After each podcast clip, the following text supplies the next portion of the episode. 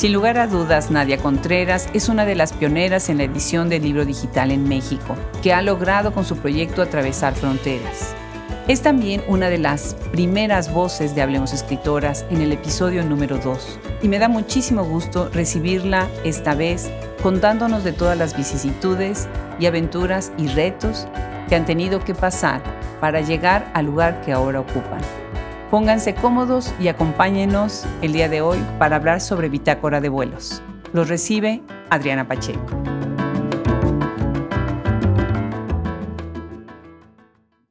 Pues por primera vez Hablemos Escritora se acerca a una editorial digital, que la verdad es que abrió una conversación completamente nueva desde que se fundó y ha sido un éxito, ha cruzado fronteras y estoy muy contenta de recibir a su fundadora, Nadia Contreras. Bienvenida Nadia de nuevo a Hablemos Escritoras. Ah, gracias Adriana, siempre eh, mi gratitud enorme hacia tu trabajo y hacia tu interés por todo lo que nosotros hacemos. Mil gracias. Al contrario, pues ya muchos han de ah, saber quién es Nadia. Es una gran poeta, ha trabajado mucho en el norte del país y bueno, como acabo de decir, a nivel nacional e internacional con su proyecto Bitácora de Vuelos. Y los invito a que escuchen la conversación que tuvimos con ella. Ella es el podcast número dos, ¿no, Nadia? Sí, sí, sí, soy el podcast número dos, sí. Pues muchísimas gracias por la confianza. Ve nada más lo que ha crecido esto desde que tú tuviste, pues, a bien confiar en un proyecto loco que, estaba nada más tratando de recuperar voces de escritoras maravillosas. Vamos a empezar conversando primero sobre la historia y la filosofía de tu editorial. Bueno, empecemos por el nombre. ¿Por qué es Bitácora de Vuelos? Ah, es una larga historia. Bueno, es Bitácora de Vuelos existió primero como página web personal y nada tenía que ver con todavía con el concepto de, de editorial y de página web que ahora pues difunde literatura escrita por muchos autores en habla española, ¿no? Y era el título que llevaba mi blog personal. Yo, yo surgí, yo soy de las generaciones de los blogueros que nos dicen, allá por 1999, cuando surge Blogspot y, surge esta plataforma en la que nosotros podíamos subir nuestros textos y, bueno, estarlos eh, eh, escribiendo y publicando a la vez, pues yo soy de esa generación. Entonces, desde, desde que yo tengo el conocimiento de Blogspot, sobre todo la facilidad eh, tanto de una plantilla, que te ofrecía ya, ya digamos, este dominio, bueno, pues yo empecé a subir mis, mis, textos ahí y uno de los nombres, tuvo muchos nombres, incluso uno de los nombres es ahora el nombre que lleva mi página personal, Nadia Contreras, se llama Incendio de Imágenes, fue ese. Pero Bitácora de, Bitácora de Vuelo se quedó, se quedó como nombre y con el tiempo yo me di cuenta que además de difundir el trabajo que yo hacía o que yo escribía en ese momento, era necesario difundir también el trabajo de otros escritores y de otras escritoras. Eh, yo siempre lo he dicho, Adriana, y yo tuve mucha facilidad para poder incursionar en este medio. Facilidad en el sentido de que tuve personas que me apoyaron desde el principio y creyeron en lo que yo estaba haciendo. Creyeron en lo que yo estaba publicando, creyeron en mis libros, creyeron en mis proyectos. Siempre he estado rodeada de gente maravillosa que me ha apoyado en todos los sentidos y una manera de retribuir ese apoyo fue abrir bitácora de vuelos para la publicación de otros autores, de otros textos, y ya ahora sí ampliar toda la gama de, textos posibles. O sea, publicamos poesía, crónica, publicamos cuento, ensayo, poesía visual, etcétera, ¿no? Entonces fue como abrir, abrir esa puerta. Y con el tiempo yo fui desapareciendo de la página de bitácora de vuelos, página personal, y la convertí en revista digital. Ese es el cambio que hubo, ese es el primer cambio. Y pues yo ya me pasé a lo que es la, la página personal, que es nadiacontreras.com.mx. Y Bitácora de Vuelos se quedó como este espacio pues de revista digital abierto para todos quienes quieran, quienes quieran participar. Obviamente con el tiempo pues ya hay un consejo editorial y bueno, se hace todo como se tiene que hacer, ¿no? Digo, eso es lo que me ha dicho la experiencia siempre, de contar siempre con un eh, respaldo de voces y de, escritoras y escritores que, saben y pues que están sugiriendo también qué textos se publican y eso siempre ha sido.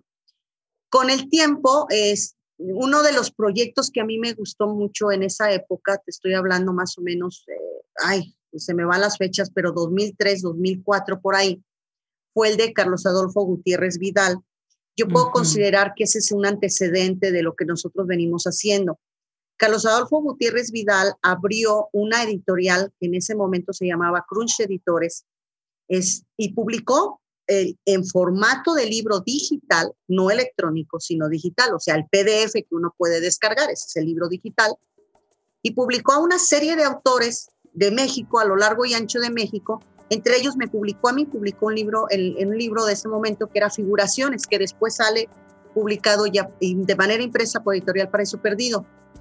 Pero una de las maravillas, Adriana, fue el hecho de poder descargar un libro y poder leerlo. O sea, ahí sí que, como dicen, al alcance de un clic, ¿no? Entonces, el diseño era genial para ese momento, la portada, todo, ¿no? O sea, figuraciones, cuando yo lo recibo, y, y, también cuando me da la idea de que un libro de ese tipo, con ese tipo de formato, puede ser leído y aquí en China sin ningún problema, sin problemas de distribución, sin problemas de mercado, sin problemas de nada, eso me voló la cabeza. Y fue cuando dije, ¿por qué no hacer eso? Y empezamos publicando eh, eh, libros así, libros digitales, esa fue nuestra primera incursión. Y posteriormente, ya cuando tomamos, digamos, forma, estoy hablando ya ahora sí del 2014 en adelante, pues empezamos a subirlos a las librerías digitales este, y, sitios digitales para su venta. Ese más o menos es el trayecto de cómo surge Bitácora de Vuelos, como te digo, una página personal que se abre después a, distintas voces y posteriormente se convierte en editorial. Seguimos publicando en la página digital, pero ya ahora con la, el agregado, digámoslo así, de la, de la parte editorial. Claro, pero y ustedes están ubicados, bueno, empieza este proyecto y todo donde tú vives. Tú vives en Torreón, ¿verdad? En el norte del país. Es, 2014 eh, sí, empezamos en Torreón, en el norte del país. Pero tú no eres originaria de Torreón. No, no, no, no, no, yo soy originaria de, de Colima. Nací ahí en, la, en el norte de Colima, propiamente junto al volcán, las palmeras, los cañaverales. Ahí crecí. Eh, yo originalmente pues, soy de Guadalajara, pero bueno, razones eh, ajenas a, no sé, no sé cómo decirlo, a mi destino, bueno, llegué a Colima, a que sería Colima, yo soy de que sería Colima. Y bueno, la página personal que te hablaba surgió ahí en Colima, propiamente ya dentro de la facultad de, dentro de la preparatoria y la facultad de letras. Y bueno, ya en el, me vine por ahí eh, a, Torreón ya hace ya muchos años. O sea, yo ya tengo radicando aquí como, no sé, así literal como 18, 19 años por ahí. Lo pregunto porque es interesantísimo toda la escena literaria en esa zona del país de México toda la inercia que hay en los estados fronterizos, pero también en Colima, en Jalisco, en el estado de Jalisco, y hay una fuerza muy potente ahí de escritoras que son muy serias, muy rigurosas en su manera de escribir y a la vez con una gran creatividad.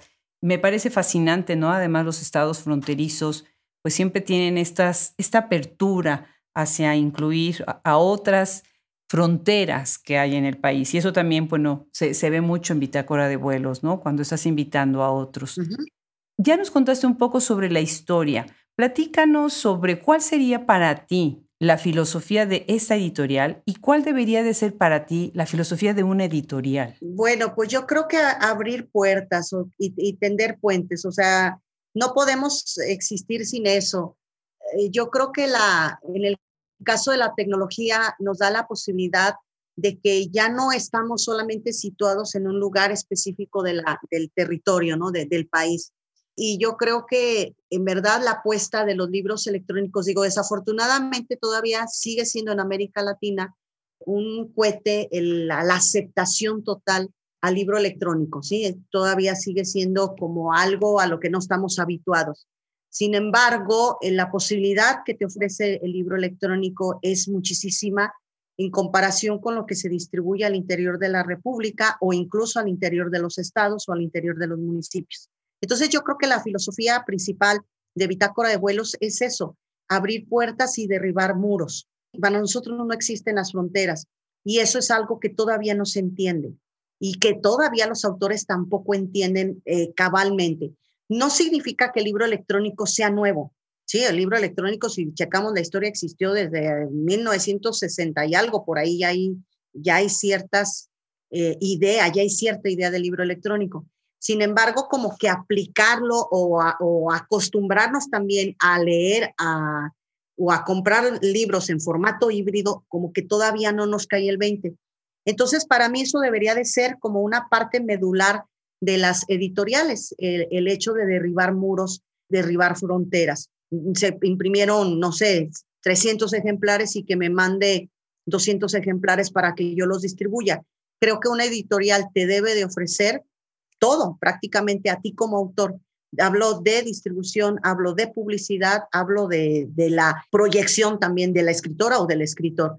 Entonces, eso ha sido como que nuestra filosofía. Hemos batallado, sí, sí hemos batallado. Como te digo, esta, esta cultura todavía, el manejo híbrido, pues no, en los formatos del libro, del, del, libro, pues todavía como que no, no está muy arraigado.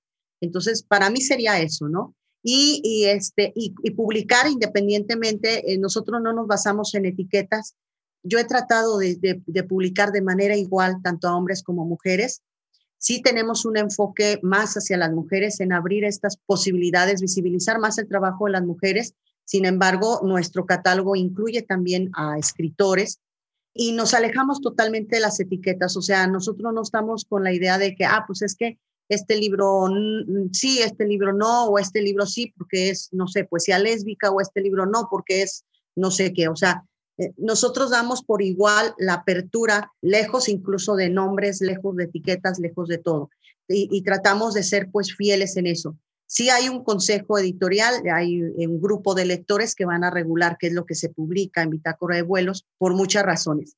Y hay, por ejemplo, nosotros dentro de la filosofía también queremos apoyar al escritor en la publicación de su obra. Entonces también manejamos una forma de financiamiento en donde pues el escritor paga una parte y nosotros como editorial asumimos otra. Obvio, eso ha sido un reto porque implica también nosotros pues sacrificar también el bolsillo de quienes estamos laborando, pero en favor de la publicación de la obra, que realmente para mí esa es la mayor ganancia que hay. Digo, se le paga, se paga gente, se paga diseñadores, se paga todo, pero para mí la mayor satisfacción siempre va a ser la publicación de la obra, ya verla distribuida, ver los comentarios, ver todo esto que hay atrás.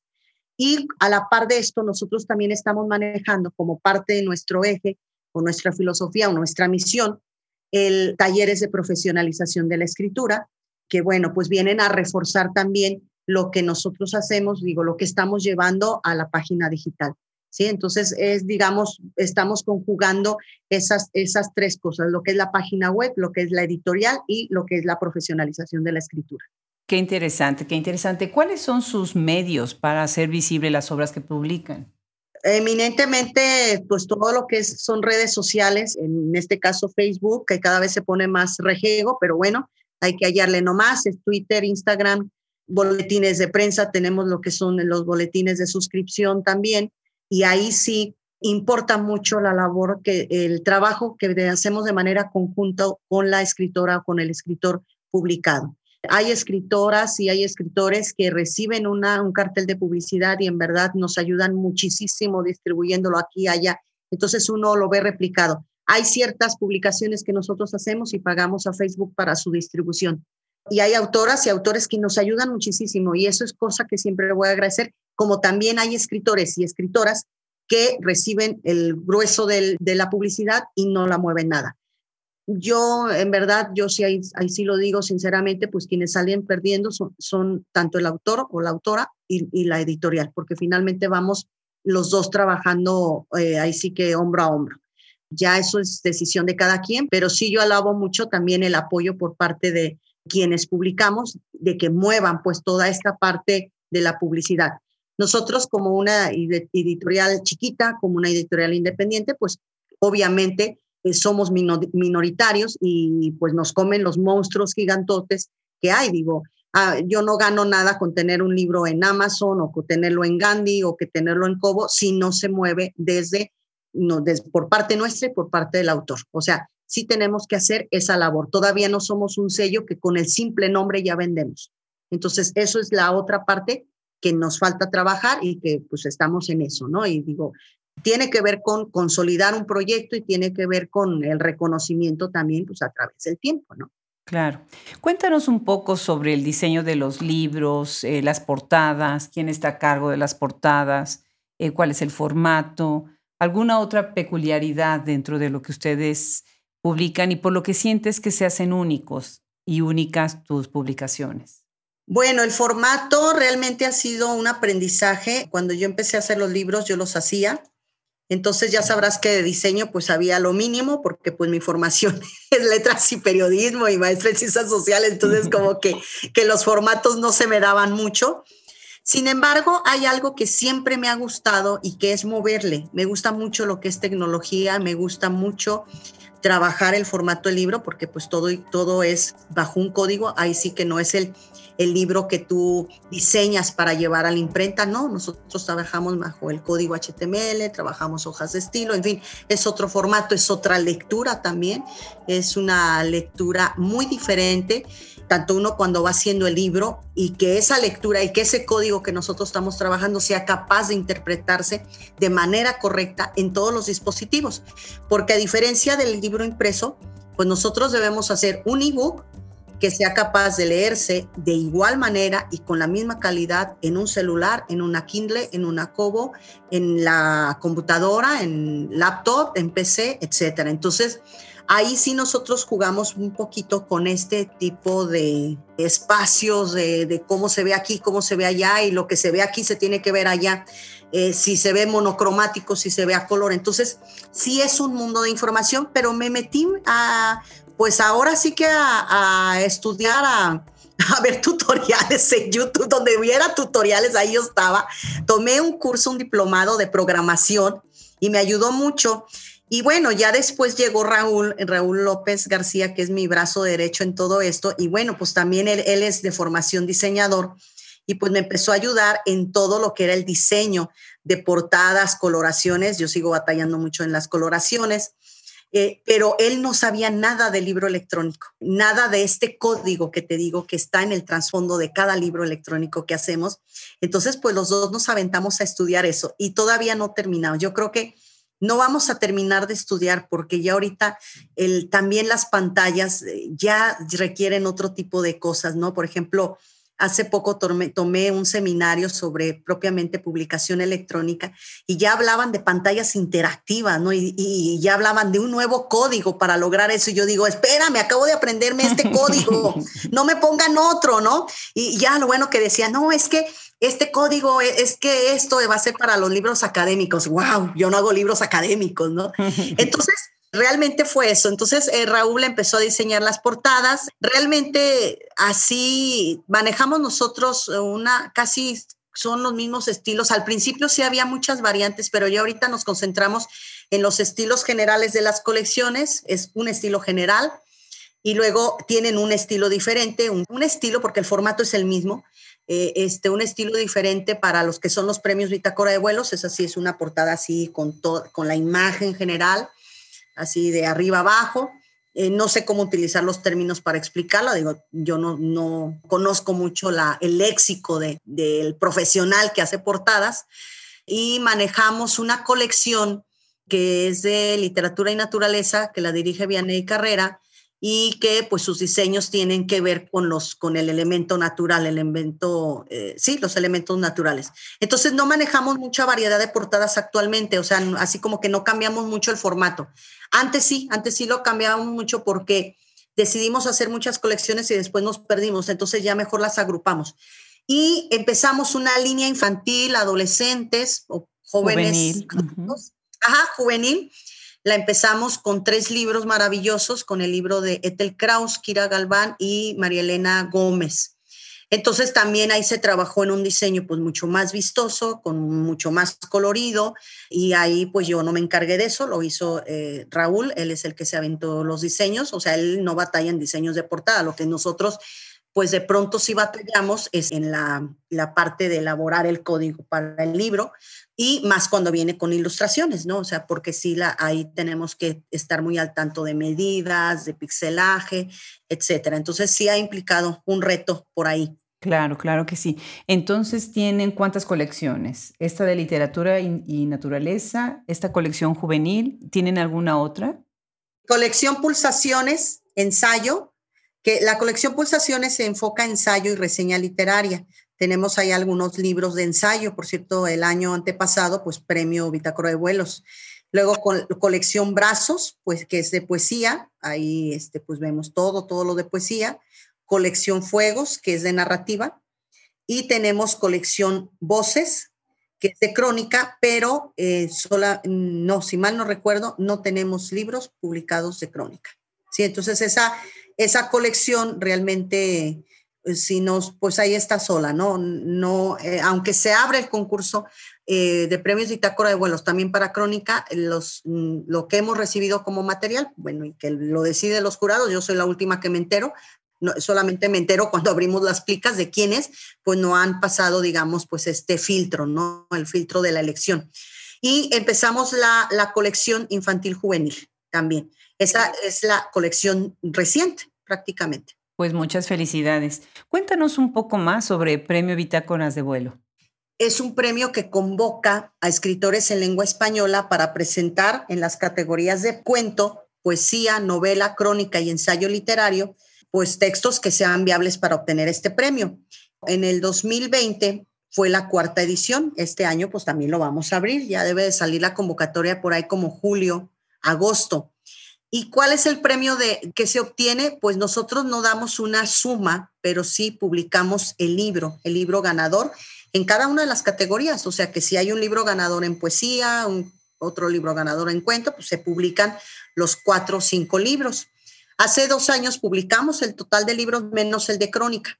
Y, este año, el año, bueno, el año eh, pasado, que apenas van a salir los libros en este 2021, pues nomás hubo de poesía y cuento, ¿sí? Entonces, la idea de nosotros con este premio, pues es consolidar este premio eh, como uno de los más importantes para libro electrónico en México, ya que es un concurso que no existe.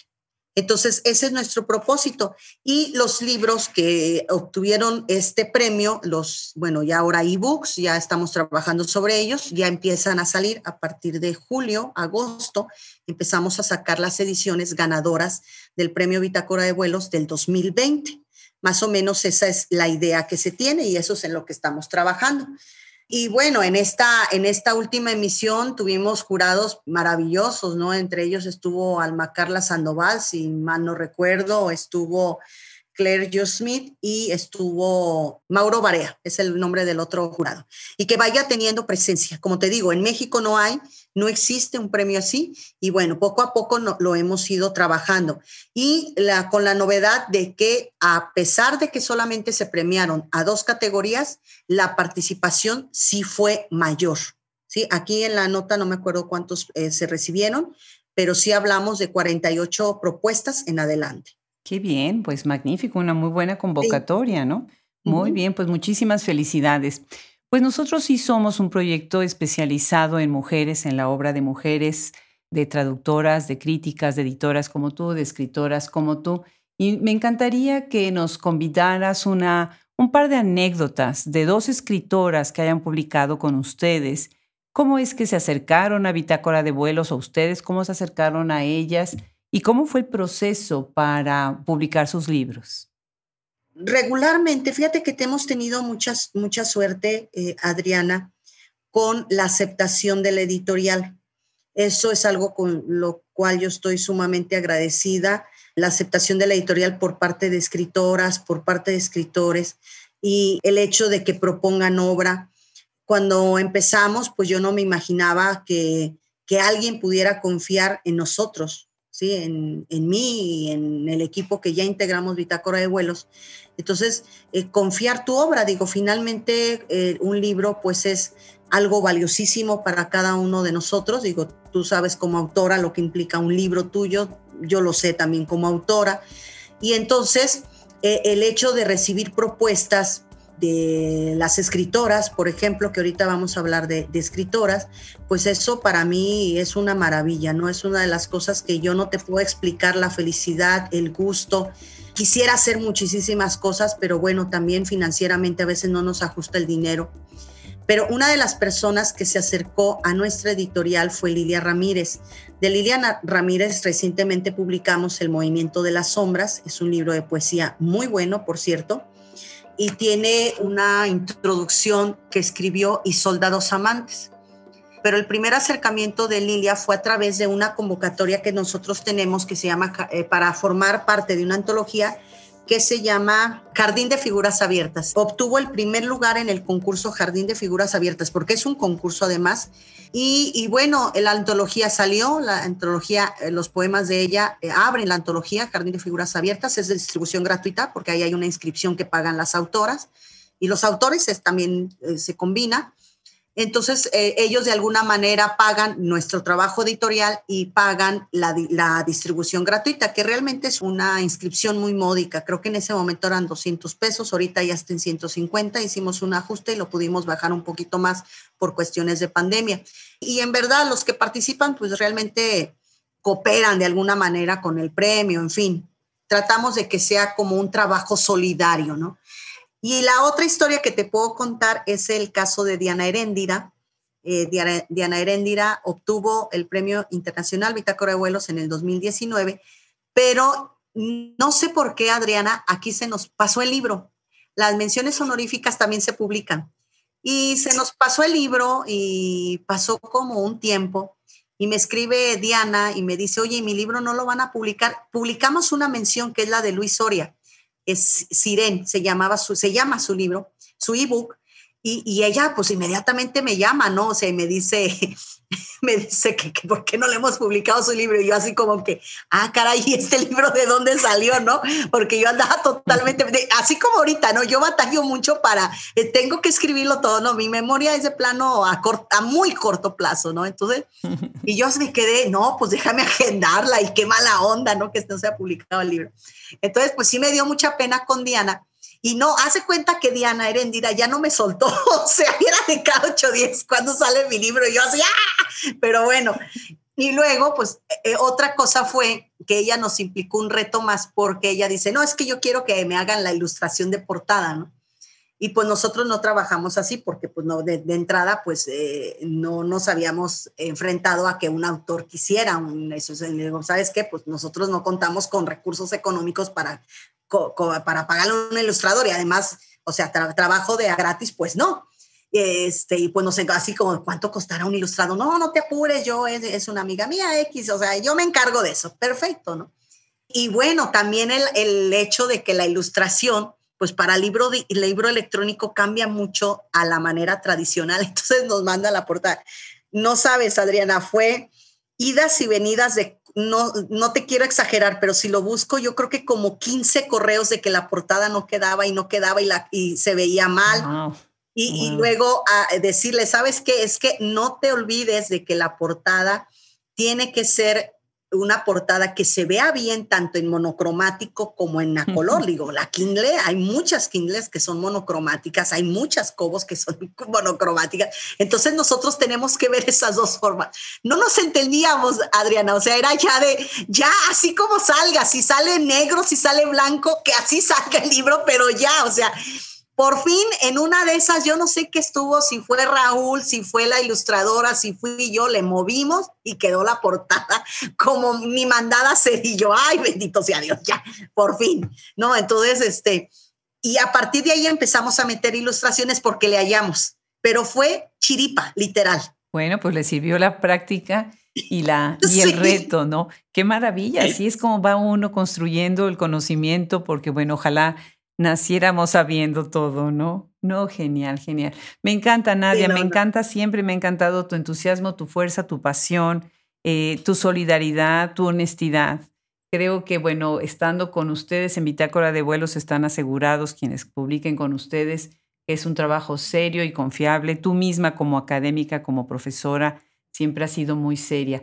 Y de verdad felicito a tu equipo por lo que han hecho. Gracias, y, y, qué gusto que ahora podemos tener una conversación con una editorial digital que también es muy importante dentro de esta gran, gran industria que es la industria del libro, ¿no? Pues mil gracias, Nadia, por acercarte y por dejarte entrevistar el día de hoy. Eh, gracias, celebro también que tú hayas sido el episodio número dos y que ahora después de 231 episodios o 233 episodios, regreses a este micrófono. De verdad que sí, muchísimas gracias, Nadia. No, hombre, gracias a ti, Adriana, por formar parte este, de, y construir también este proyecto, porque sí, efectivamente, nosotros fuimos el segundo podcast, estamos en el cartel inaugural, entonces eso es una maravilla. Y pues también tú has formado parte de este proyecto porque nos has seguido de manera puntual, has estado pendiente de cada cosa que hacemos. El tiempo y, las actividades pues nos, de pronto nos como que nos alejan, pero no alejan ni el cariño ni, ni la admiración por tu trabajo, Adriana, que es inmenso y es apasionante, maravilloso. Entonces, eh, mi agradecimiento realmente es para ti. ¿sí? No, pues igualmente. Nadia, te mando un abrazo muy grande hasta Torreón. Muchos saludos allá Besitos.